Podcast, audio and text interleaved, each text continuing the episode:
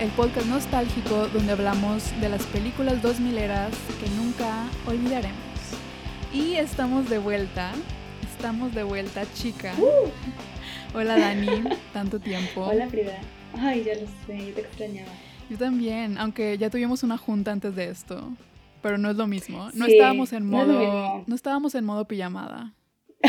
100%. La verdad sí lo extrañaba mucho y esta vez estoy grabando en pijama y no, no tiene nada que ver con que llevo casi... Oye, yo también. Ajá, con que llevo todo el día en pijama, sino que lo hice para la ocasión.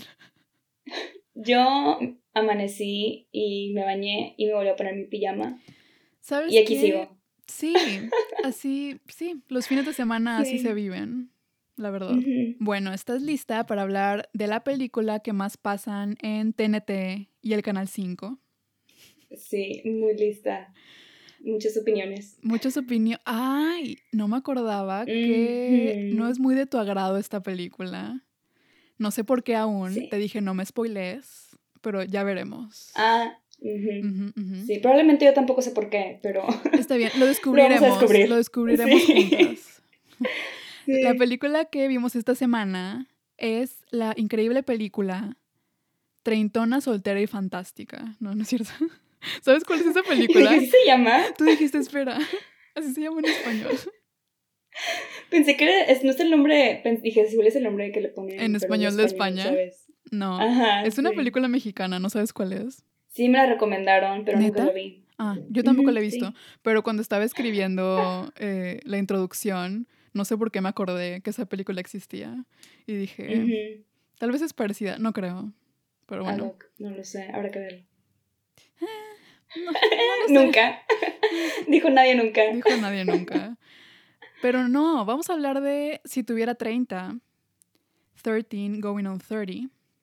Ujú. eh, dirigida por Gary Winnick, que fue el director de películas como La telaraña de Charlotte, Oh, ajá, Guerra de Fan. novias, doble fan. sí, soy muy fan de esa película, Oh, y De Cartas a. Julieta, que nunca la he visto. Oh, ¿Tú ya la viste? ten- tengo el DVD, entonces sí lo he visto varias veces. sí. Sí. Bien, me No sé por qué guilty, sospechaba, pero- dije, se me hace que Dani sí la conoce, yo nunca la he visto, pero sale Sí, Amanda. Lo más curioso es que no es, no es mi brand, pero es que Amanda Seyfried. Literalmente solo la vi por, por Amanda. Sí, Sí. justificable. Pero bueno, antes de empezar con la película, los pondré un poco en contexto con el año en el que se estrenó, que fue el 2004. Increíble año, porque pues ya todos sabemos, ya lo hemos dicho antes, que este año fue el año de las chick flicks, eh, como Mean Girls, La Nueva Cenicienta, eh, el año también de grandes secuelas como Shrek 2, Spider-Man 2 y El. Diario de la Princesa 2. Oh, wow. Sí, gran año para secuelas. Increíble año. Así que Sí. mejor decidí traerles otro acontecimiento, o sea, ya no hablar tanto de estas películas, que es que en el 2004 Jennifer López y Ben Affleck cortaron.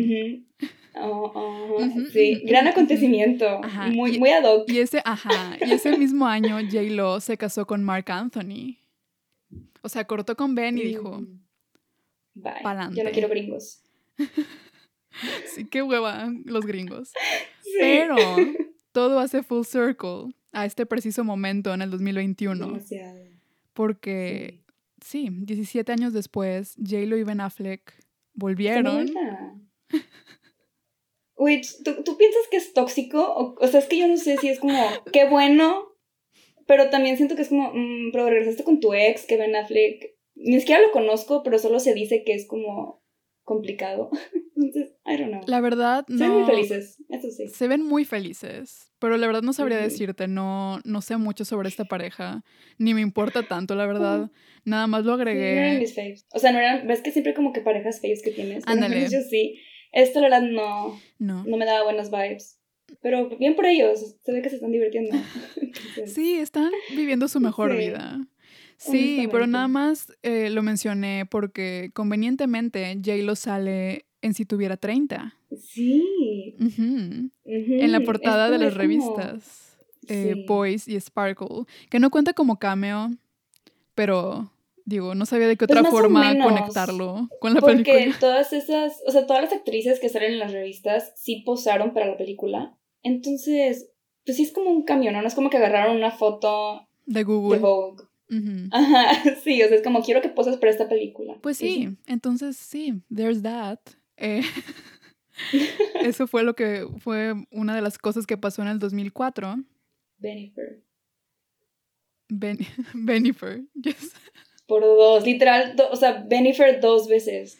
Qué Benifer qué loca la vida, 2.0. Ujú, ujú, ujú. Sí. Muy bien. Y con eso, con esa increíble transición de lo de J-Lo a la película, empezamos la película con una buena transición, de verdad, de, del cielo al fondo con nubes de la foto del anuario de 1980 y tantos, no me acuerdo qué año es. Y vemos a nuestra protagonista, Jenna Rink, una niña de 13 años que lo único que quiere es ser popular y tener 30, ser coqueta y próspera. Bueno, es que yo la vi en español.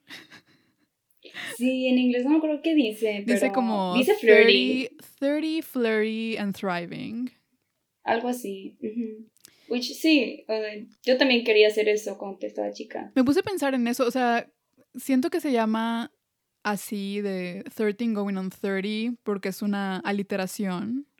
Porque cuando yo era pequeña no deseaba tener 30. ¿Tú deseabas tener 30? No, no específicamente 30. Ajá. Sí, porque lo veías como. Como muy viejo, grande. ¿no? A esa te fue la edad. vida. sí. Creo que probablemente 20, 21. O sea, para mí eso era como. Ya, eres un adulto. Y Ajá. wow. Yo también. Se- sí se me hizo medio raro y fue de... Probablemente solo fue para tener un buen título.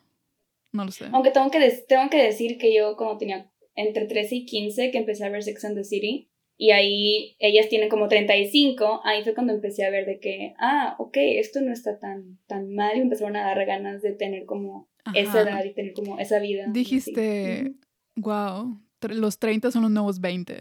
Sí, definitivamente. Lo que nos no, decimos 35, nosotras. 35 Ajá. los nuevos 20. Lo que nos sí. decimos a nosotras mismas para no sentirnos viejas. Ujú, Las ujú, mentiras, claro. Pero sí, nada mensa llena que aparte de ser coqueta, quería ser próspera. Digo, pues un punto muy importante. Sí, lo quería todo. Y para lograr ese deseo, planea hacerse amiga de las seis, que son las chicas más populares de la escuela. Y dime, ¿viste alguna cara familiar en el squad de Frida, las seis? Claro, claro. Creo que aquí- creo que se ha hablado bastante en redes como de estos cambios. Y aquí tenemos a dos. Bueno, yo reconocí a dos y son las que más reconozco: es Ashley Benson y la ahora Captain Marvel, Brie Larson. Y ganadora del Oscar, Brie Larson. Lo que. ¡Wow! Estaban súper chiquitas. Y aparte, me da mucha risa que pues ellas son las seis. Y luego esto pasa después, ¿no? Pero Jenna reemplaza a Brie Larson en las seis después. No me di cuenta Hay de una eso. foto. O sea, vi hay una foto. de las seis en Ujú. el futuro. Y Brie Larson ya no está. y está Jenna en lugar de ese Ya. personaje. Reemplazó a la Capitana Marvel. Sí. ¿Quién lo diría? La verdad, yo solo pensé, Ujú. igual y solo se convirtieron en siete, ¿sabes? O sea, dije, pero se seguían llamando a las seis. Sí. O algo así, o sea, no me puse a contar de que quién falta, pero qué buen dato que reemplazó a Sí, es que le puse pausa en ese momento para ir al baño y regresé y me di cuenta. conveniente. sí. Pero sí, tenemos a Brie Larson, Ashley Benson de Pretty Little Liars y también a Brittany Curran, Corran, que tal vez la reconozcan de Drake y Josh. Solo salió en un episodio, pero creo que se quedó muy grabada en mi mente porque era la novia gótica de Drake. En un episodio, Mm. creo que, no sé, va a una tienda de discos o algo así y ahí la conoce. Pero la tengo tan grabada en mi memoria porque me acuerdo que cuando se estrenó Victorious, yo pensaba Mm. que Liz Gillis era Ah, ella. ella. O sea, dije, ah, no Mm. manches, es la de Drake y Josh, pero no. Son, son personas completamente diferentes. Fue una mentira. Sí. Sí, solamente las dos eran darks. Pero sí, ahí también está Brittany. Por si alguien la conoce de otra cosa, no lo sé. Entonces, Jenna decide invitar a las seis a su fiesta de cumpleaños para hacerse amiguita de ellas. Y aquí nos muestran la bella amistad que tiene con su mejor amigo Matty. Ma- Sí, Matt. Que le regala una casa de ensueño de Barbie que él mismo hizo con sus manitas.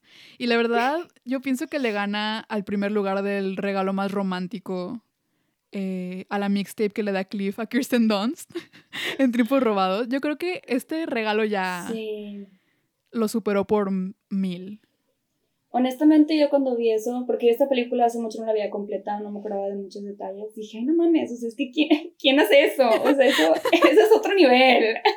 o sea, hasta no me la creo de tan cute y tan perfecto que es el regalo. Y lo bien que le quedó. O sea, como a un niño de 13 años. Los disquitos chiquitos y todo así mini. Los detalles. Ajá.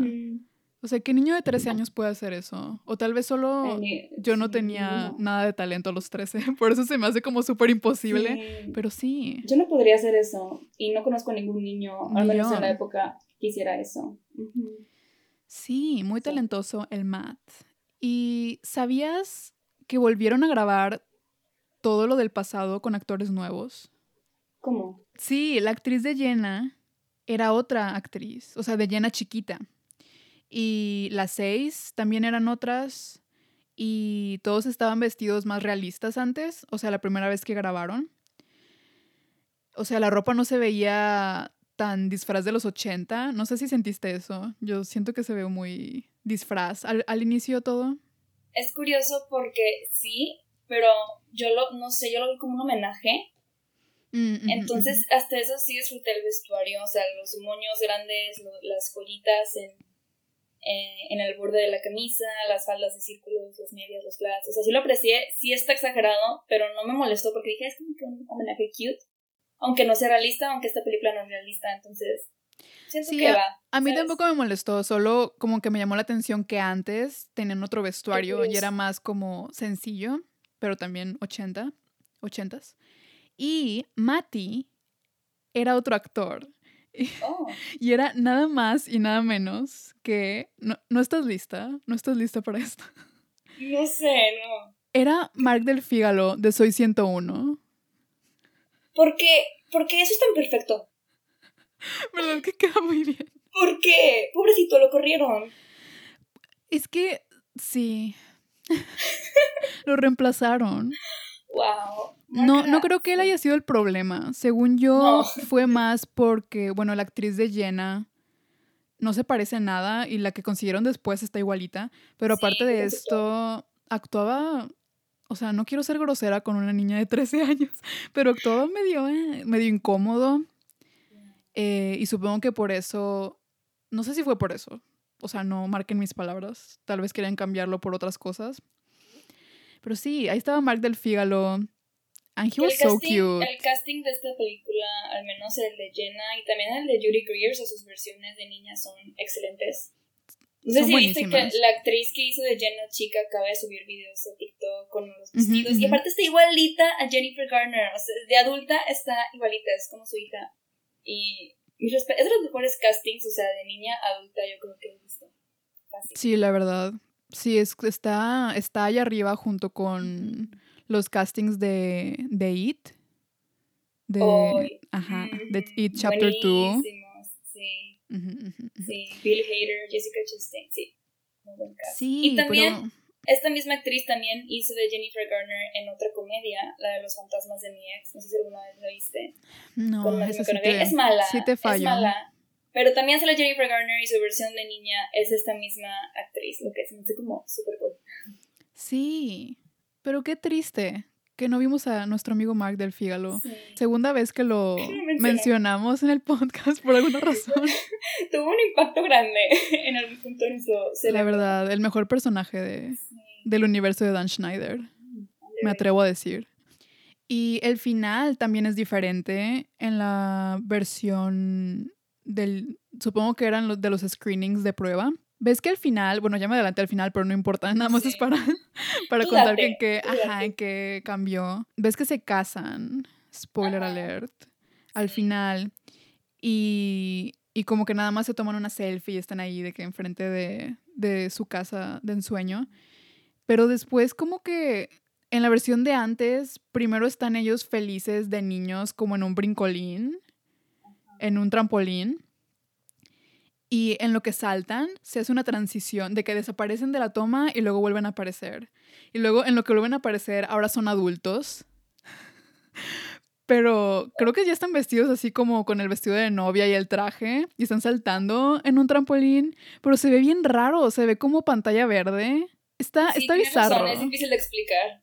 Está bizarro. Son ellos saltando. Lo voy a subir a, a Instagram, a Reels y a TikTok para que vean Qué las extraño. diferencias.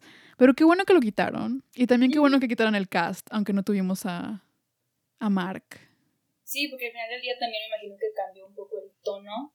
O sea, sí, sí cambiaron de, de modo un poco más serio y real a, a lo que vimos. Eso hizo que cambiara el tono, igual y algo más como alegre. Después de que Matty le da su regalo a Jenna, espolvorea polvos mágicos, que no sé si eran algo real en ese entonces, pero necesito aproximadamente 10 kilos de esa madre. Que, que yo digo, o sea, no sé si, si era como un juguete real de los 2000, pero sí me imagino las jugueterías vendiendo diamantina más cara, poniéndola en una bolsita, diciendo que, diciendo que te va a cumplir deseos. Luego de esto llegan las seis y le hacen creer a Jenna que el chico que le gusta quiere pasar siete minutos en el cielo con ella, que es la misma manera, es, es como la manera gringa de decir que quieren fajar en un closet, Básicamente. básicamente. Básicamente, sí, sí, sí. Que yo honestamente, eh, to- toda esta secuencia es la que más recuerdo de la película, porque no es una película que veo seguido.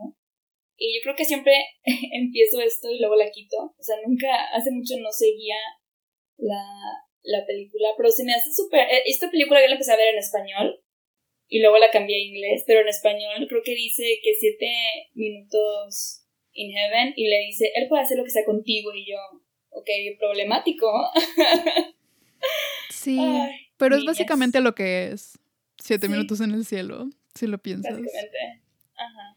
Pero bueno, lo que le dicen es pura mentira y se van, la dejan ahí sola en su fiesta de cumpleaños. Eh, y aquí Jenna se enoja muchísimo, empieza a golpear el closet con la cabeza. o sea, sí, empieza a darle como cabezazos al closet. Y, y pues sí, le cae el polvo mágico encima. Y quién sabe qué traía ese polvo porque Jenna se echa todo un viajezote hasta el 2004.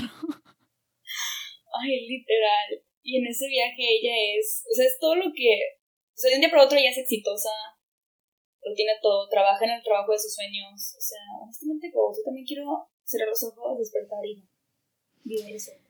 Estaría cómodo, honestamente. En teoría. Sí. Y ahorita me acabo de dar cuenta que yo ahorita estoy grabando en mi closet y se siente un poco poético.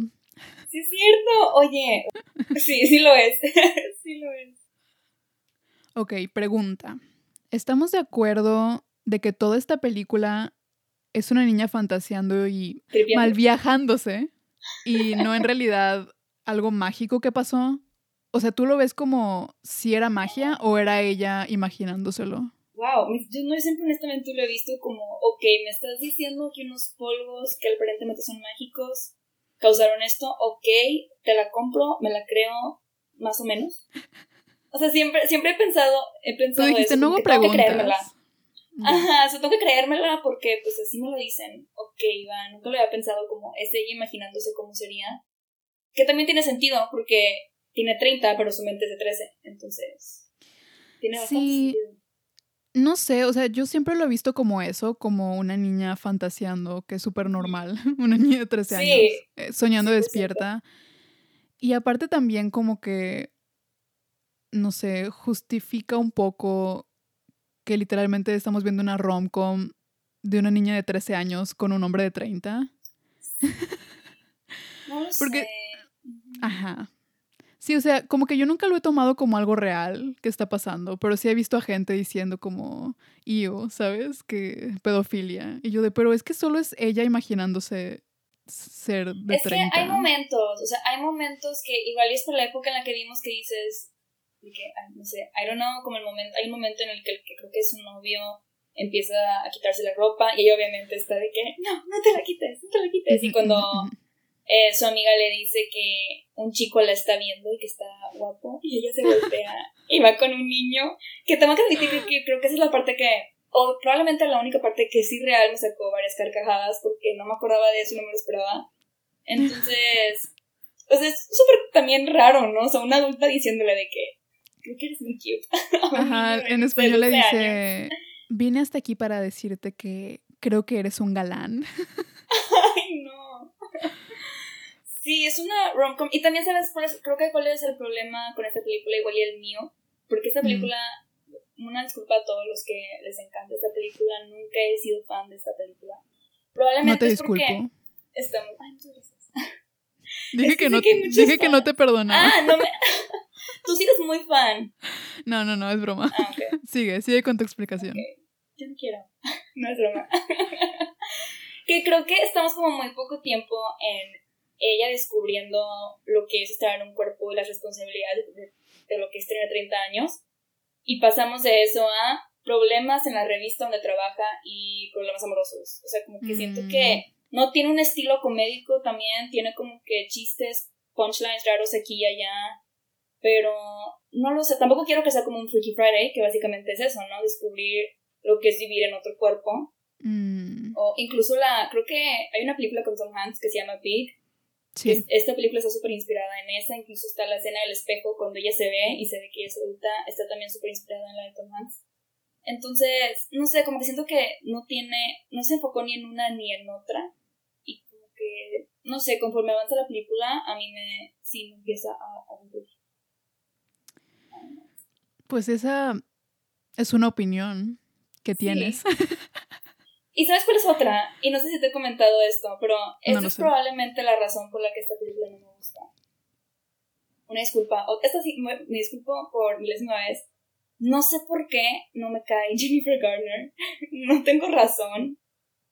He buscado en Google a ver si alguien más de que no le cae bien o de que y eres la única persona en el mundo. Weird vibes. Sé que no soy la única, porque lo comentó una prima y me dijo, nunca me gustaba si tuviera 30 porque no me cae bien Jennifer Garner. Y yo, ah, yo mm. también. Y se ve una persona muy linda, o sea, se ve que da muy buenos consejos, que tiene todo en orden, ¿sabes? Pero y que hornea galletitas en Instagram. Sí, no tengo...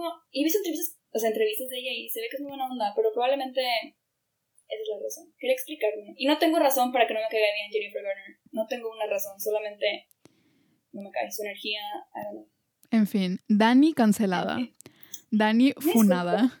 Oigan, si hay alguien que me entiende, compártalo en Insta. No quiero saber, quiero saber que no soy la única que yo que. No lo sé, chicas. Si yo fuera tú, no leería los DMs que nos van a llegar después de esto. ya lo sé. Oigan, pero buena actriz y todo. Tratando de salvarte. Ya sé.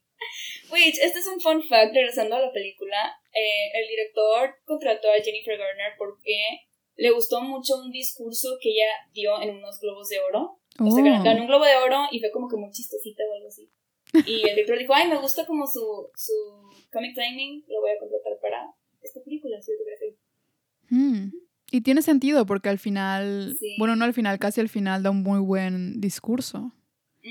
Y creo que sabe captar como la inocencia y la simpleza de alguien, un adolescente o un preteen. O sea, no me cae bien, pero admito que eso lo, hizo bien. Sí. Pues a mí me cae muy bien. Y me gusta mucho esta película, pero, pero ya en las conclusiones les diré por qué la amo tanto. Bueno, entonces, Jenna despierta en un departamento desconocido en Nueva York y entra en pánico porque no sabe dónde está y se da cuenta que ahora es una mujer adulta.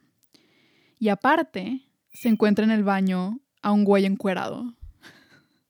Entonces es normal su reacción, diría yo. Claro, 100% de esa edad no tienes ni idea de lo que significa eso. Eso te da como vergüenza. ¿Qué significa que ver a un hombre encuerado? No, o sea, pero ¿por qué estaría contigo este hombre encuerado? ¿Estaría, mm. sabes, en tu casa? Y más allá, se veía como que muy inocente. Sí, aparte ni sabía qué pedo, entonces obviamente como que sí, estaba paniqueándose.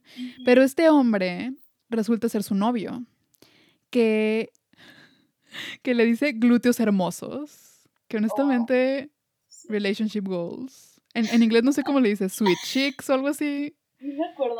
En español es glúteos hermosos y yo creo que es muy romántico. Oh, wow, romántico. Todo esto, obvio, le asusta mucho, entonces sale corriendo a la calle y se encuentra con Tom Tom, que es la ex líder malvada de las seis, que ahora es su mejor amiga. Y Tom Tom es interpretada por la diosa, la única, la talentosísima y en mi opinión la reina de los chick flicks de los 2000, que merece mucho más amor. Sí, Judy Greer. Y sí, qué bueno que estás de acuerdo conmigo, la verdad. Sí, yo, iba a mencionarlo y qué bueno que tú lo mencionaste, porque sí, aparte creo que ella estuvo como muy typecasteada, como la BFF en las rom-coms, pero es el típico caso en la que ella es la que tiene, ella es la que, ella es la comediante, y es la mejor amiga, pero es la que realmente sabe de esto. Y de hecho, en el set de esta película, cuando hacían algún chiste o había algo chistoso, todos le preguntaban a Judy Greer a ver si se daba risa, porque ellos sentían Oh, que ella era la que sabía. Which siento que valida todos nuestros comments de que ella sí es, de que ella es la reina de las comedias, ¿sabes? Porque Wow. realmente también los actores lo pensaban. So, La verdad, yo aspiro Sí. a ser Judy, alguien como Judy Greer. No sé. Sí, y me encanta su, toda su, su carrera, me encanta ella en Arrested Development. Es muy buena siendo Ujú. como psicótica. Es muy buena comediante. Sí, es muy buena comediante. Y Sí. me encanta verla en este rol. Igual. La hemos visto en 27 bodas, como la mejor amiga. En The Wedding Planner con J-Lo. Otra vez, Jennifer Oh, López muy presente aquí. No sé si ya viste esa película, pero supongo que también es la mejor amiga. No lo sé. Eh, no, no soy fan de esa, soy fan de otra, o sea, Jennifer López con Matthew, que sale Jane Fonda. Que es la suegra. Es la única que he visto. Ah, claro. Monster in Law. Esa, esa sí me gusta, pero Wedding Planner. Nunca la he visto, pero me encanta el título. Solo por sí, eso. está padre, ¿no? Ajá, Sí. solo por eso me acuerdo. También la vemos en Jawbreaker, como la icónica Fern Mayo, que no sé si has visto Jawbreaker, pero Sí. también hace un excelente eh, trabajo como comediante ahí. Y recientemente la hemos visto en Ant-Man, como la mamá, en Jurassic World como la mamá, en Halloween del 2018 también como la mamá, La aunque mamá. también como la hija de Jamie Lee Curtis. Entonces supongo que eso es algo diferente, un avance. Sí, Sí. sí, es un avance. También sale en Elizabeth Town con Kirsten Dunst, también. Ah, es verdad, con Kirsten. Sí, y aparte también a mí me gusta mucho su papel de Tom Tom, porque podemos ver un poco su, bueno, no un poco, mucho, su versatilidad. Porque aunque haya sido papeles secundarios en muchísimas cosas, no creo que sus papeles sean repetitivos. O sea, yo no los siento repetitivos. Y honestamente Tom Tom es mi personaje favorito de, de esta película. No sé cuál sea el tuyo. No, pero siento que es mi favorito. Igual y estamos biased porque las dos somos Creo que fans sí. de, de, de Judy Greer, pero sí, creo que es el tipo de actriz que siempre, y no sé si esto, esta es una tira que yo tengo, pero yo también soy muy fan de este, Catherine Hahn, que también es otra BFF de las chick flicks y que ha tenido una trayectoria muy parecida a Judy Greer y siento que ellas por lo mismo, porque tenían papeles en papel muy similares, ellas ya en acción le dan un toque muy suyo y le intenta dar, intenta dar como un giro, por tan pequeño que sea. Y no sé, y siento que son actrices que yo siempre pienso que son muy versátiles, que son eh, infravaloradas y como que en las pequeñas cositas, su comedia puede ser o muy grande o muy sutil y me encanta. Y sí, sí, Ajá, hablando de sutil, creo que amo tanto a Tom Tom porque es muy realista. O sea, no es como una villana caricatura. Uh, realmente la, o sea, fácil conoces a alguien como ella, que, ah, que, es, que es tan así, ajá, como que es una perra, pero no sé si es sneaky y que como que todo lo que hace lo hace para poder ser la mejor, aunque tenga que pisotear a todos. Siempre está como... Pero de una forma muy sutil, o sea, sí, no sé, me encanta cómo, cómo lo representa. Y sabes que también balancea bastante la película en general, porque Jenna en sí es muy caricaturesca la, la interpretación de Jennifer Garner. No que esté mal, simplemente es muy cari- caricaturesca. Entonces, que Judy no lo sea, siento que, que Tom Tom no lo sea, siento que balancea bastante. Sí, La 100%. amistad también. Ujú. Ah, y hablando de, de perra, una de mis partes favoritas es cuando Tom Tom le da como una pep talk, trata de motivar a Jenna antes de entrar al trabajo y le dice, repite después de mí, soy Jenna Rink, edito una revista de éxito y soy una maldita perra. Honestamente. And I'm a tough sí. bitch. Ujú. Eso son como affirmations que deberíamos decir todos los días. Claro, ¿verdad? Esos deberían de ser nuestras daily affirmations. Soy una maldita perra. Que aquí también hay una escena cuando ella pasa por ahí al trabajo que le dicen que Eminem, o sea, el cantante, está en el teléfono y ella empieza a dar sabores de M&M's, de los dulces. Me dio mucha, mucha risa también. Creo que esta, peli Ajá. esta película me arruinó el nombre de Eminem porque siempre cuando escucho su nombre pienso en M&M's. M&M's, sí, me dio mucha risa. Y es, son detalles que nunca había notado por mi odio a esta película. No odio, es muy fuerte, pero sí, mi desdén a esta película. Y ahorita dijo, oh, ok, ese, me gustó ese chiste, sí. Bueno, entonces después de este día de trabajo, bueno, ni se acaba el día de trabajo, ella huye, va a pedirle ayuda a su amigo Matt, que ya creció y se convirtió en un bellísimo Mark Ruffalo. Ay, sí. Que también estaba pensando en esta película hay muchos futuros Avengers. O sea, está Mark Ruffalo, que es Hulk, Brie Larson, que es Captain Marvel, Judy Greer, que sale en mm. Ant-Man. Bueno, solo tres, pero no sé. Tres ya es bastante, honestamente. Tres es bastante, sí. Sí, entonces Jenna le cuenta a Matt todo lo que pasó. Y obviamente Matt piensa que está drogada. Porque Loki sí parece que está bajo la influencia en el 80% de esta película. ¿Sabes qué? Algo que, que, Jennifer Garner hizo muy bien, siento, es que sus movimientos eran muy torpes. Mm. Por ejemplo, sus extremidades también, como que no podía controlar sus manos, su risa no era como controlada como de adulto. Cuando eres niño te ríes y te ríes y siento que, o sea, tú, si tú ves a alguien así de adulto, piensas probablemente que sí está, que está ¿no? Pero tiene 13 años y ahí sí siento que, que fue muy buena actuación de ella. Un poco caricaturesco sí, pero bueno, y tiene sentido que Mark fuera de, bueno, Matt fuera de, sí, algo... Algo anda mal. Chica. Sí. Estás bajo la influencia de los polvos mágicos que conceden deseos. Sí. Y luego Mark, digo Matt, le explica que ya no son amigos desde su cumpleaños, porque después de que las seis se fueron de su fiesta, pues Jenna se enojó y fue groserísima y le lanzó la casa de ensueño por la cabeza. Que, qué horrible, la verdad. Tres semanas estuvo trabajando. Luego Jenna se entera de que va a haber una fiesta de la revista y llegamos a probablemente la parte más emblemática de la película, y también vemos el look más emblemático de la película. Su make-up, o sea. su peinado. El peinado.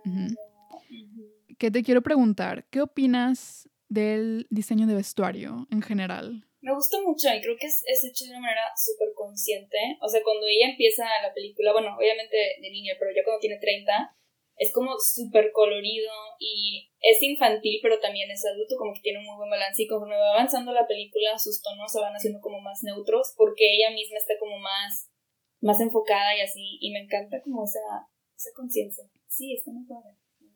Y el vestido me encanta. Sí, el vestido. Ahorita hablaremos del vestido porque tengo que decir algo sobre el vestido. El famoso vestido. Eh, bueno, Jenna se arregla para la fiesta al ritmo de I Wanna Dance with Somebody. Que ah. excelente soundtrack, no lo hemos dicho, pero excelente soundtrack. No, lo iba a mencionar. También al principio sale Jessie's Girl de Rick Springfield, buenísima canción. Pero I Wanna Dance with Somebody. Esa es la, esa es la canción Es, la, canción para arreglarte, para ir a una fiesta. Sí, y bueno, después de arreglarse, sale de su departamento con un vestido Baby Doll Versace, un collar de mariposa, un peinado muy puntiagudo, característico de esta época, y una bolsa baguette, que son las bolsitas cortas que van debajo de la axila. Ustedes saben de qué hablo. Que por cierto, se volvieron a poner de moda este año. No sé si las has visto por todas partes. Sí las he visto. Yo nunca he sido fan de esas bolsas pero simplemente porque yo sí salgo, o sea, hablando de una fiesta, bailo toda la noche, entonces son cero prácticas. Sí, no, no son prácticas para nada. No soy fan de muchas cosas en este podcast, al parecer. Al parecer andas de hater. Empezamos con el pie izquierdo esta segunda temporada. ya lo sé, una disculpa. Pero a mí sí me gustan, siento que son muy cute. Sé que no son prácticas porque está un poco incómodo traer una bolsa en la axila, eh, pero la verdad sí estoy, Sí, estoy tentada a comprarme muchas de todos los colores disponibles. Bueno, y ya sabrán que a mí me emociona mucho cuando el diseño de vestuario es parte importante del storytelling. Y aquí lo hacen fabulosamente, como ya mencionaste, con los colores y con el estilo de ropa. Eh, aparte de ser ropa muy linda, creo que refleja muy bien que Jen en realidad es una niña de 13, porque pues elige las cosas más como, no exageradas, pero más coloridas y femeninas. Se usaron marcas, de hecho, bastante femeninas como Miu Miu y Prada, que siento que es ropa que cualquier niña desearía tener, porque se ve muy como de muñeca, no sé de qué, de qué otra forma Sí, describirla. Y también la joyería, o sea, los collares son como muy. Sea, es un statement. Todo lo Sí, que sí, sí. usan, son estrellas o, o es una figura que Flores. representa algo. Ujú, Ujú. Sí. Sí, y confirmamos que es eh, el estilo deseado de una niña cuando la vecina de Jenna, que es una niña de 13 años, le dice que le gusta su vestido.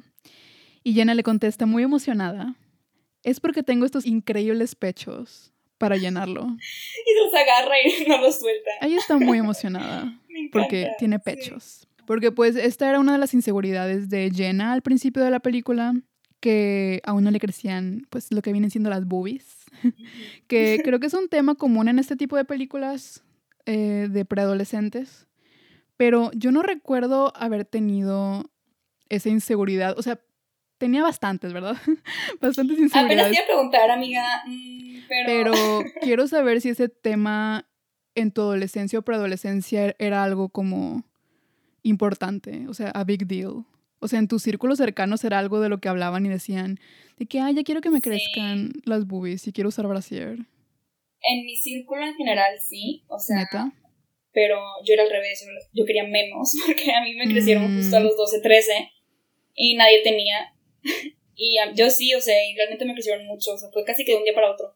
Entonces sí fue como, para mí era muy incómodo y me sentía mal. así. Entonces para mí fue al revés, pero muchas, sí, amigas y primas, y así era como, ya quiero que me crezcan, y quiero que me crezcan. Sí era un tema, y yo no lo entendía, porque yo era como que, ¿por qué? O sea, ¿Para qué quieres esto? Solo ¿para qué estorba. quieres esto? Y ya después es como que no, we love it. Las amamos. no, yo no sé, o sea, igual y yo no recuerdo que fuera un tema tan recurrente, pero no sé si tenga que ver con que estaba en una escuela católica. Pero, este, bueno, a mí, o sea, hasta la fecha, yo plana. o sea, la verdad, copa A, ¿para qué les miento? Pero la verdad no, o sea, no me molesta, o sea, como que yo nunca deseaba y decía. Ajá, tenía otras, tenía otras cosas de, la- de las cuales preocuparme. Entonces, no sé, y también por lo mismo que dices que tú te sentías incómoda, siento que yo también como que veía a mis compañeras, este, que sí estaban más desarrolladas y como que eran, no sé, las que empezaban a tener novio más rápido y como que, como que desde muy chiquitas ya las veían como, Se ¿sabes? sexualizan cuando tienes más más Ajá, ya las 100%. sexualizaban. Entonces yo, yo decía, ¿para qué quiero esa atención? Esa atención. Ajá, esa Sí. atención y esos comentarios, como que, eh, dije, estoy bien. Y sigo estando bien. Honestamente sí, porque it was thing, o sea, ir a la playa a esa edad que estás chica, o sea, sí, era, era incómodo, era incomodidad que hasta años después supe entender por qué era incómodo. O sea, en el momento yo no, no sabía por qué me sentía tan incómoda. Solamente decía, no quiero boobs y yo juré- juraba que iba a ahorrar para hacerme reducción. Tampoco tengo de que tantas, o sea, tipo sí tengo, pero no, tampoco. Pero cuando estabas pequeña sí sentías que era como un gran cambio. Sí, sí, y aparte tu cuerpo también se está adaptando, o sea, tu cuerpo no es perfecto a esa edad. No que el cuerpo tenga que ser perfecto, pero estás cambiando, estás creciendo, entonces aún más incómoda te sientes con todo lo que está pasando. Entonces, sí, qué padre que no tuviste inseguridad. Porque sí conozco a, a muchas que sí era como querían tener más y no les crecía. Y el típico que te pone servilletas o se ponían esos que Mm, te el hacen tener más. Ajá, sí. Pero bueno, Jenna pues sí se le cumplió el deseo de tener boobies. Y volviendo al diseño de vestuario. Bueno, sí me dijiste que notaste que las paletas de colores se hacían como más neutras, pero yo lo que noté es que el look de Jenna se va suavizando mientras avando- a- avanza la película, o sea, se hace más delicado. muy delicado. Y creo que es porque se empieza a enamorar de Matt. O sea, mientras se enamora y sale más veces con él, como que se abre más con él y se hace más vulnerable. Entonces la vemos como con colores pastel, con blusas con flores, faldas más sueltas, así más, más cute, con, con Nolanes. Y eso me encanta, o sea, ese detalle. Creo que no me había dado cuenta antes. O sea, sí me había dado cuenta de la paleta de colores, pero no como del estilo. Que hasta se pone un listoncito en el cabello Ay, y todo. está muy cute ese outfit de listón. Ajá. Me gustó mucho. Sí. Sí, yo tampoco, again, porque no, no soy muy fan de esta película y no la veía tan seguido. Pero aprecié mucho eso y a pesar de que no soy tan fan de la trayectoria de la narrativa, eh, creo que tiene, tiene mucho sentido esta conciencia de, ok, esto se está tornando en una, básicamente una historia de amor y con esto también va creciendo y va cambiando ella. Está muy padre. Sí, así que gran trabajo a la diseñadora de vestuario, Susi de Santo, que también fue la diseñadora de vestuario de Mi Simpatía, Oh, ¿Qué wow, es un- que es una película que hemos estado viendo si la vemos o no esta temporada. Ha estado en debate. Entonces déjenos saber en nuestro Instagram, arroba pijama2000, si es algo que les interesa o no. Muy bien, y ya para acabar esta sección sobre la ropa y hablando del icónico vestido Versace, eh, quiero saber si esto solo me pasa a mí, pero hay una réplica que se hizo muy famosa en internet. No sé bien de dónde salió, pero probablemente de alguna página como Shane, de algo de fast fashion, como Cider o no sé. Está en, está en Oh, Amazon ahorita. No, y también está en una tienda física, no sé si en Ah. Zara, Bershka, en una de esas, porque acabo de ir a un mall y acabo de Oh. ver un outfit, no sé si es el mismo, pero acabo de ver un outfit que era la misma paleta de colores y la misma forma que, Mm, que le llena. Entonces, sí, ¿Quién supongo que sabe? homenaje a... no sé si sea la misma versión. El que te digo es exactamente igual. Bueno, no exactamente igual, ah, pero sí es muy parecido. Y llevo meses que me sale ese vestido hasta en la sopa. O sea, lo he visto en Twitter, lo, me salen anuncios en Instagram, en Facebook. ¿A ti también? ¿O solo lo has visto en físico? Solo lo vi en físico. No, la verdad es que... Pero he visto mucho inspo de ese vestido en TikTok, eso sí. Porque sí, la verdad está súper padre, es demasiado icónico. ¿Tú sí lo comprarías para usarlo? Ah, yo sí lo compraría. Sí, 100%. Bueno, eso digo ahorita, ya que me lo... Siempre que me lo pruebo digo... mm, no, también sabes por qué también yo no soy mucho de ese estilo de vestidos. Mm, Entonces, no sé, pero me gustaría tener algo con esa paleta de colores, eso sí. Sí, yo iba, yo iba a eso, que no, no, sé si, no sé si se me vería bien. Porque bueno, la verdad no tengo los increíbles pechos para llenarlo como llena. Pero aparte no sé. No sé, aparte ya me harté de verlo, está en todas partes. Ahorita ya Eso se sí. calmaron un poco las aguas, pero antes de verdad que tenía casi que pesadillas con él, porque sí, todavía es que me yo salen. antes, Ajá. yo antes lo pensaba como, ah, disfraz de Halloween. Y ahora es como, no, lo usas en la calle. Ajá, Porque se hizo ajá, ya súper ajá. mainstream, ¿sabes? Sí, y aparte de esto, bueno, no sé si estamos hablando de la misma réplica, pero de la que yo hablo, aparte está fea. O sea, a mí me gusta la de la película bastante, pero la réplica es de una tela como, como velvety, como suave, pero también elástica. Bueno, no sé, en la foto así se Como ve. licra, licrosa. Ándale, como como licra. licrosa, como licrosa, pero también se ve como velvety, como si, como, como suavecita, no sé, extraña. Ya sé cuál es, ya sé exactamente la tela que dices. Y 100% siento que te va a durar como una semana, o sea, una puesta o dos. Sí, si le metes a la lavadora ya valió. Se ve que es fast, o sea, si es fast fashion no te va a durar mucho y también la calidad Ajá. no, no va a ser la misma un vestido Versace, o sea. Obvio. Y aparte de eso, on top of that, no sé quién tuvo esta horrorosa idea, pero la falda es tipo tie-dye. O sea, tiene manchas de dudosa procedencia en algunas de las líneas. ¿Ves que la falda tiene, tiene líneas? sí. En algunas tiene como tie-dye. Y yo de, po ¿por qué? ¿Por qué intentan mezclar dos? O sea, porque son dos cosas Ajá. diferentes, ¿no? Sí, a- algo que está de moda ahorita, que es el tie-dye. Sí, Como que no está sé. bien, por sí solo. lo Extraña decisión. Pero sí, en fin. A se le ve hermoso. Ella llegó radiante a la fiesta. Y vemos grandes momentos de moda también eh, en los extras, en los que están en la fiesta. Como por ejemplo la tanga que se sale de los jeans, que soy muy fan, no te voy a mentir. Y vemos a Tom Tom, que no sé si esto sea un rich, o sea, algo que me estoy inventando, eh, pero traía un tipo sleep dress. Y ves que al principio, el- al principio Jenna trae uno tipo pijama porque se salió de su departamento porque tenía miedo. Ajá. Estaba recién levantada. Y Tom Tom le dice algo como de que, "Ew", de que no sabía que te gustaba lo vintage o algo así.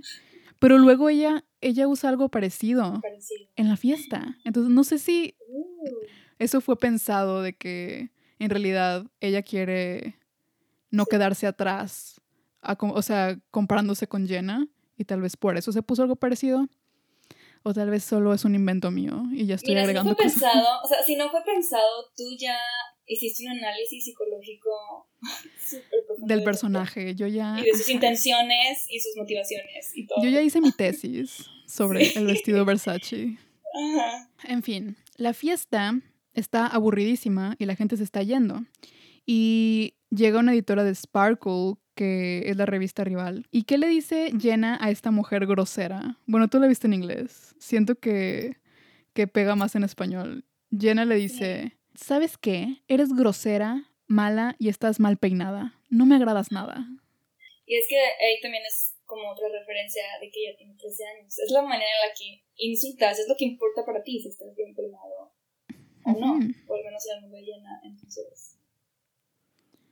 Así es. Y bueno, ¿nos quieres decir cómo es que Jenna salva la fiesta? Sí, Jenna de chica era muy fan, al parecer, de Michael Jackson y se aprendió toda la coreografía de Thriller lo que tú sabes, yo, bailarina, hice lo mismo y estaba ahora haciendo el video musical, aprendiéndome Thriller. Y sí lo logré, no igual de bien que Jenna, pero lo logré. Y entonces ella le dice al DJ, pon esta canción, y pone Thriller y empieza a bailar en la pista, sola, lo que qué cómodo. yo estaba pensando lo de... Muy valiente, alguien que no tiene inhibiciones va a hacer eso, ¿no? Con esta gente que se ve mamona, pero ya no le importa. Y aparte los 13 años, sí te da vergüenza ese tipo de cosas. Pero aquí Jenna le valió. Ajá. Es que a mí no me daba tanta pena. Bueno, tienes razón. Cada quien. sentí, sentí, que era como. Ella no tiene inhibiciones, no está pensando en qué van a decir de ella. Aunque ahorita estoy viendo que eso no tiene sentido, porque sí le importaba lo que pensaran las seis. Sí le importaba. Sí le importaba. ¿Quién sabe qué pasó aquí? Ella decidió desatarse. Ya sé qué pasó aquí. ¿Qué pasó aquí? Se tomó muchas piñas coladas, ¿recuerdas? Claro, Estaba borracha. tiene sentido. Ok, ya, tiene sentido. Excelente guion, listo. No hay... Que también es complicado, porque sí tiene cuerpo y todo, su organismo es de 30 años, pero su mente es de 13. So, again, no sé, es como este, esta, no sé, gray area. Pero empieza a bailar thriller y todos se le quedan viendo así como, ¿qué onda? Y en el público aparece nada más y nada menos que Matt, porque previamente lo había invitado a la fiesta y Matt decide asistir y le insiste y le insiste y le insiste hasta que Matt entra y se pone a bailar. Y cabe decir que esta fue la primera escena que Mark Ruffalo grabó de la película. Entonces se me hace como un primer día de trabajo muy interesante tener que bailar muy intenso. con Jennifer Garner. Qué padre, qué padre trabajo, honestamente. Yo leí que Mark Ruffalo casi se rinde y se sale de la película. O sea, obviamente no, no literal, pero como que sí estaba muy frustrado porque no le salía la coreografía. Porque los demás sí bailaban, de que Judy Greer ya tenía un poco de experiencia y también Jennifer, y él estaba batallando un poco. De hecho, si lo ves bien, bailando, sí, está como que un poco, ajá, cartonado, pero lo intentó. es lo importante. Y la, la, fiesta es salvada porque todo el mundo se empieza a, a unir, y aquí también se me hace un muy buen punto como Sí, como un detalle de personaje de Tom Tom, que ella obviamente al principio está parada así como, ¿qué le pasa? O sea, qué rara, ¿quién va a hacer eso? Y ya que todos se unen, es como, ya me uno porque esto es cool y ya no voy a quedar, ¿sabes? Como una, una tonta. Mm, ya es como que ya se une, ¿sabes? Y es como también un detalle de personaje que también, como dices al principio, hay mucha gente así, ¿no? Hasta que algo no es cool o se siente cool, ya lo... Ahí van de borregos. Justamente. Como que ahora todo el mundo es otaku porque es cool. Sí, porque es cool. Antes era como, no. Ah, pero en primaria. Sí. Buleadísimos. Sí. Pero sabes qué, me encanta este como trope en películas donde hay un baile donde todos se lo saben y lo bailan perfectamente. ¿Es realista? No, no para nada lo es. Pero me fascina así como pasa en la, película de lo que una chica quiere, que todos empiezan a mm. bailar y todos saben los pasos. Me encanta. Y digo por eso. De hecho, te iba a decir, todos deberíamos de sabernos la coreografía de, Thriller para bailarla en las bodas como bailamos el payaso de rodeo. Payaso de rodeo, es que sí. Pero también podemos bailar We're All This Together de High School Musical y estoy segura que todos nosotros aún nos acordamos de la coreo. Obvio, porque vimos el Dance Along en Disney Channel. Sí, y si no lo viste, ¿qué hacías? Tenías vida, probablemente.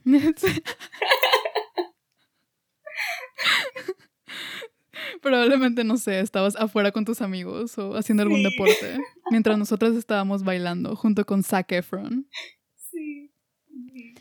Pero bueno, el jefe de Jenna se pone muy feliz por este suceso de que salvaron la fiesta y lo vemos echarse el moonwalk y toda la cosa. Uy, sí. Ajá, y este personaje es interpretado por el mismísimo Andy Serkis. No sé si te suena el nombre. Me suena, pero recuerdo.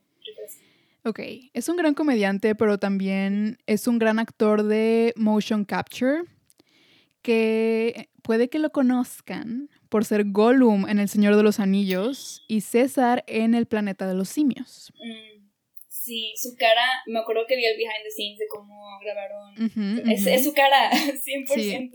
Sí, Sí. sí, o sea, él también hace los movimientos de los personajes eh, de animación. Qué, qué talento y qué control de cuerpo, la Wow. verdad. Sí, eh, sí. Gollum, su interpretación de Gollum, no sé si ganó premios, pero si no, Debería. uno. Sí. Al otro día vemos a Jenna trabajando con sus carpetas de Lisa Frank, que estoy muy celosa. Y si alguien sabe dónde me puedo conseguir unas, por favor, mándenme el link. ¿Tú tenías cosas? Ajá, ¿tú tienes cosas de Lisa Frank? Sí, sí tenía, creo que tenía libretas. Pero fue como un cambio muy abrupto porque tenía cosas de Lisa Frank y después todo cambió a Harry Potter, no año otro. Mm, Y todas mis carpetas fueron de Harry Potter y todo eso así. Pero sí llegué a tener cosas. Sí, yo también tenía plumas, este, libros para colorear. No tenía mochila, Ah, que me arrepiento, porque luego veo fotos de las mochilas de Lisa Frank y digo, quiero una ahorita. Sí, pero de seguro están bien caras, porque según yo ya no venden tanta merch, se venden solo como playeras o algo así. Luego llega este señor puerco a la oficina, que al parecer es esposo de una de las que trabaja en la revista y está teniendo un amorío con Jenna. Pero pues Jenna ni enterada, porque pues esta es la Jenna niña, no la Jenna adulta. Y el viejo le dice, eh, ¿cómo le dice? Ah, Le dice, eh, ¿qué tienes, Puchi? O algo así. También es muy cringy toda esa, toda esa escena y Es cómo le habla. cringy. Ay, Y pero Jenna se defiende y le dice, puerco, tienes esposa. Muy buen doblaje. Soy muy fan del doblaje, por eso por, lo que en me español. por lo que me cuentas, sí, el doblaje es, es cómico.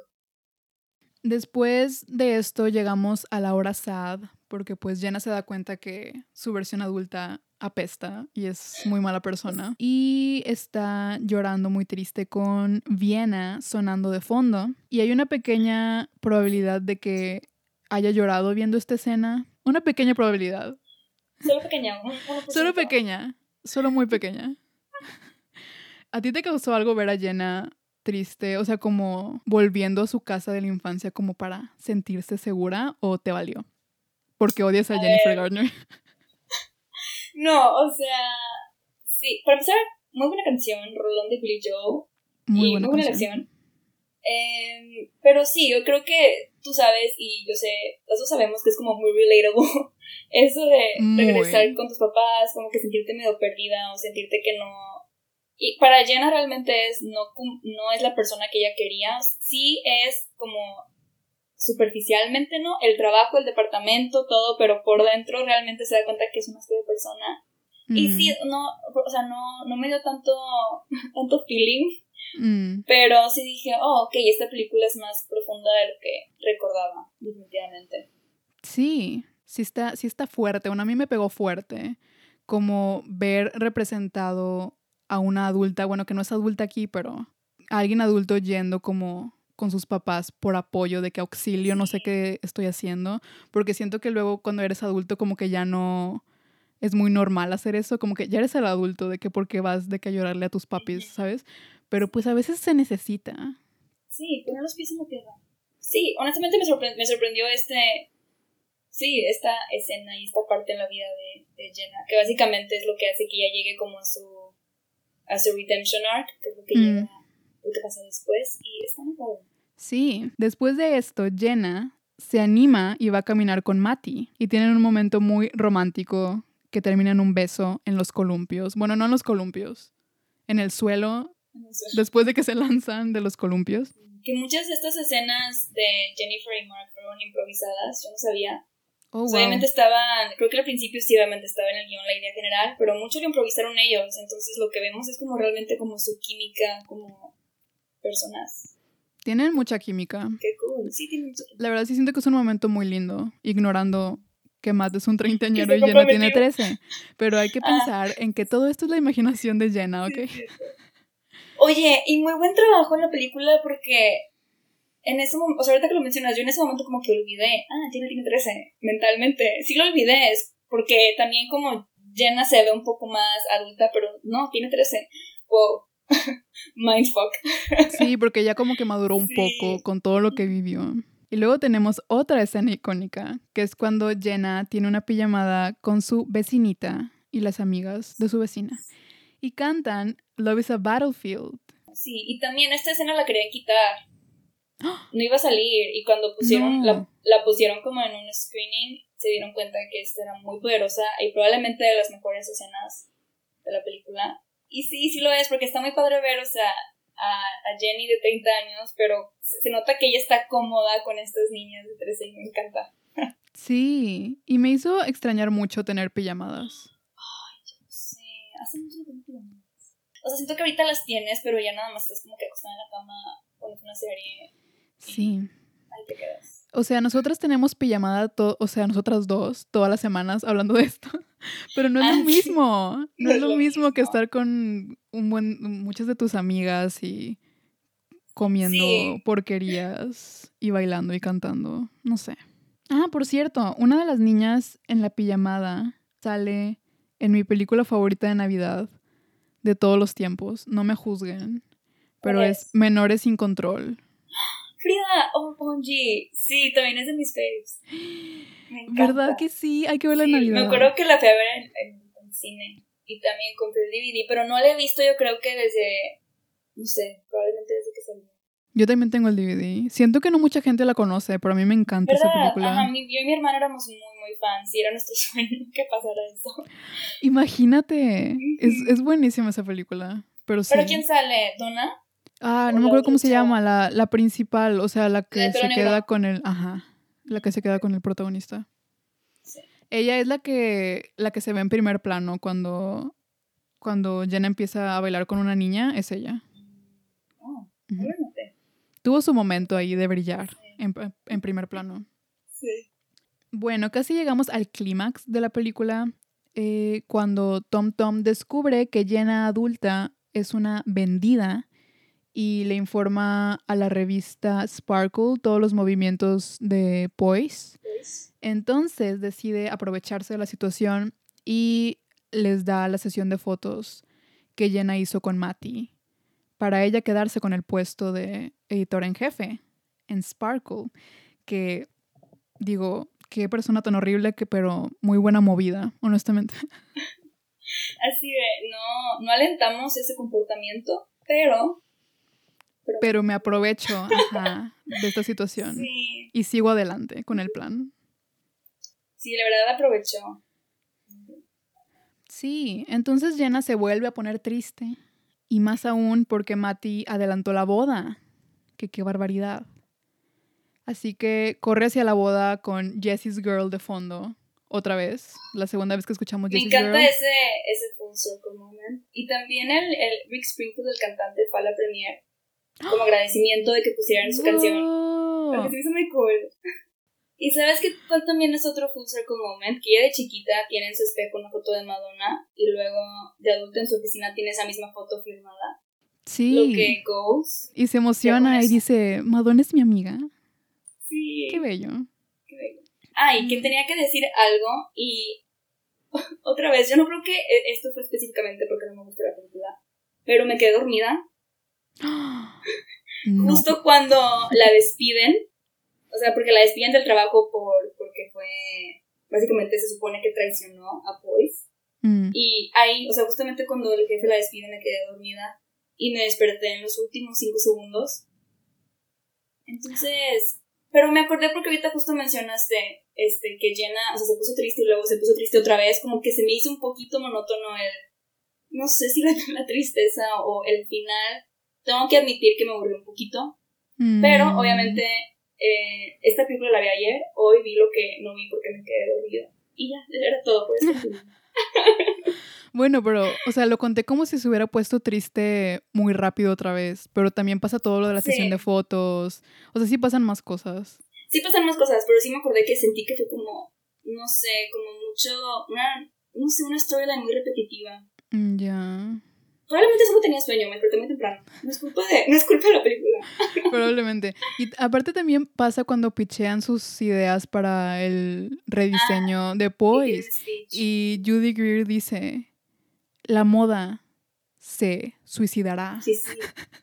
Oye, honestamente, yo Lo sí que sé que "Wow". significa eso. Me encanta que es como una frase que no significa nada, pero se escucha muy épica y muy. como que causa ruido. Sí, sí, sí. Muy controversial. Muy controversial. El pitch de. Judy. Digo, de Tom. Tom.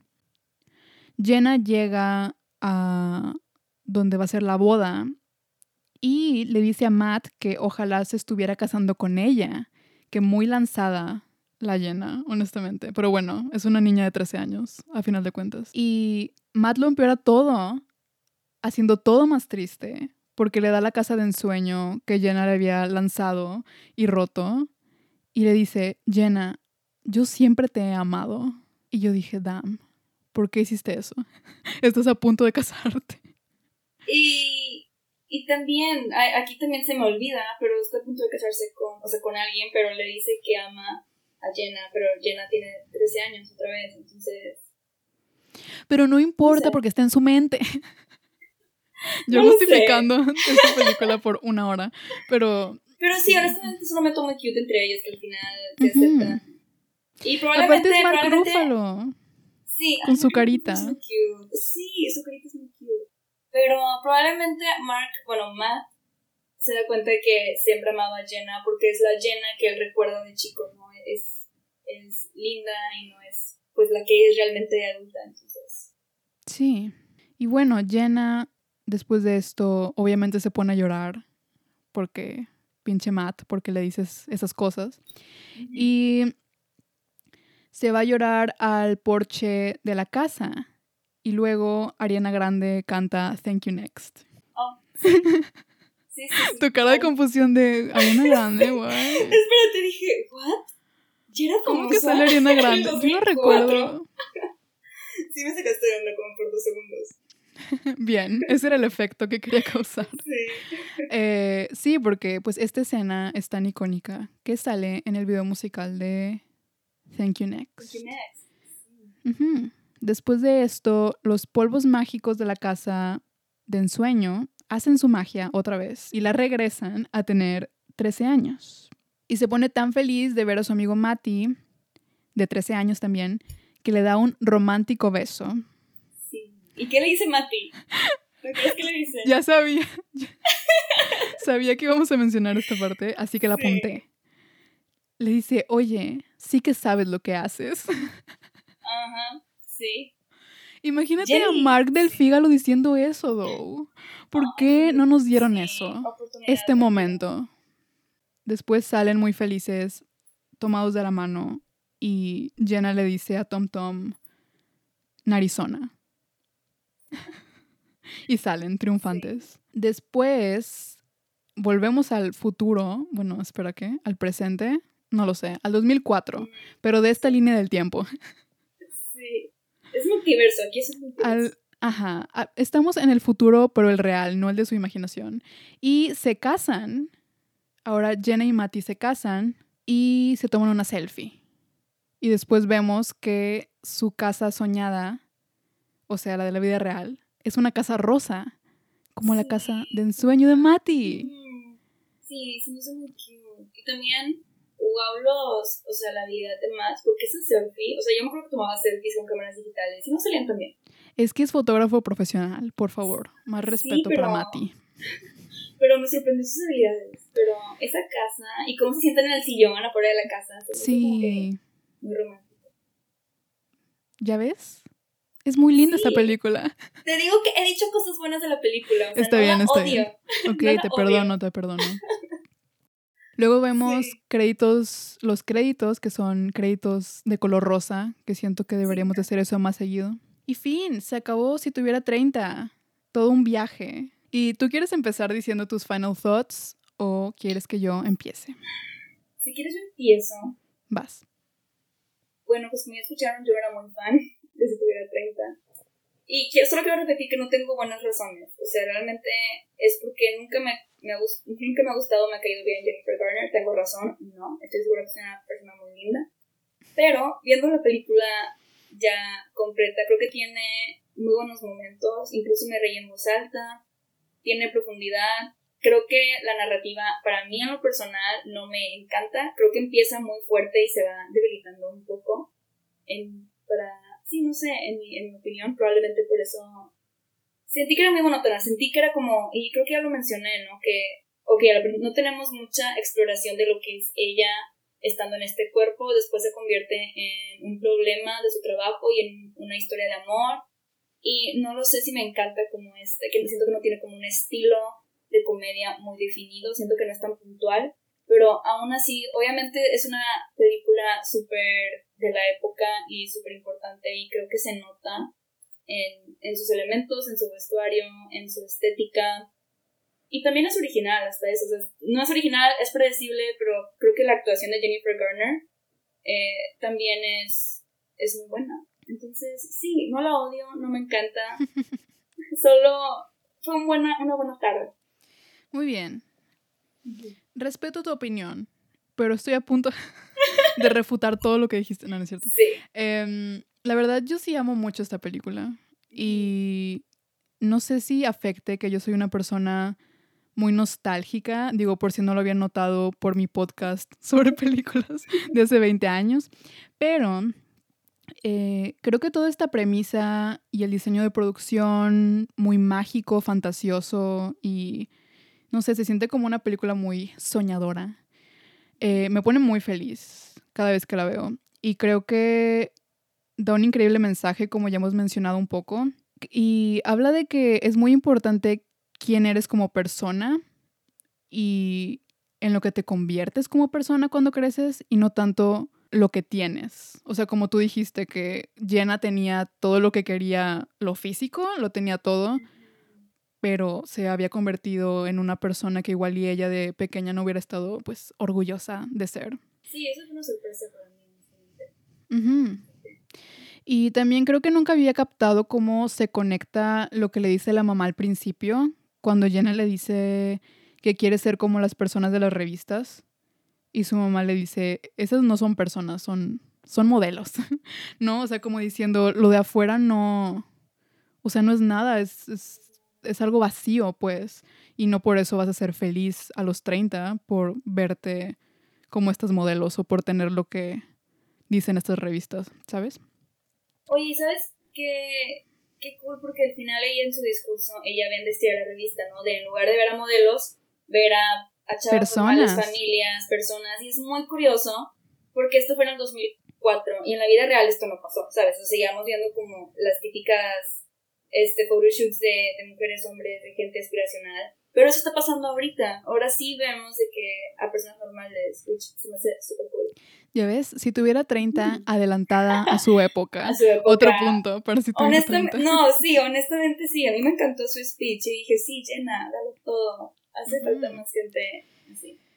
Y también otro mensaje que deja es el de vivir en el presente que sé que una de las cosas que no te gustó es que como que no explora tanto de su cuerpo y de que ser adulta y que ya está más vieja o, que ya no es una niña.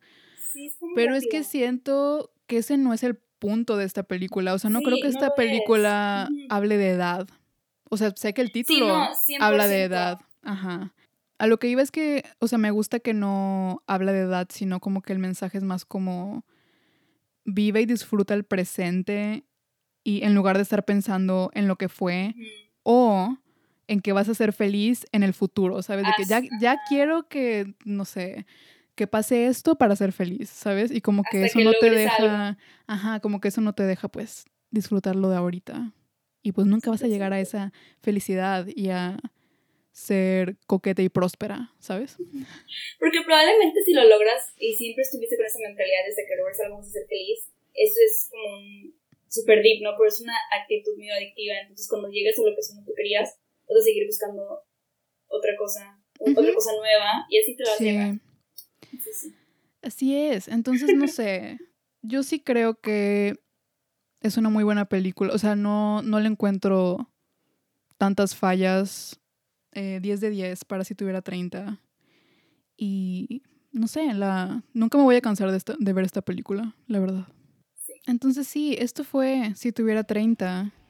Estamos muy emocionadas porque ya volvimos con todo, ya tenemos planeado el calendario de las próximas semanas y se vienen cosas muy padres. Y no es por spoilear, pero ya quiero que sea octubre. Pero bueno, nos escuchan.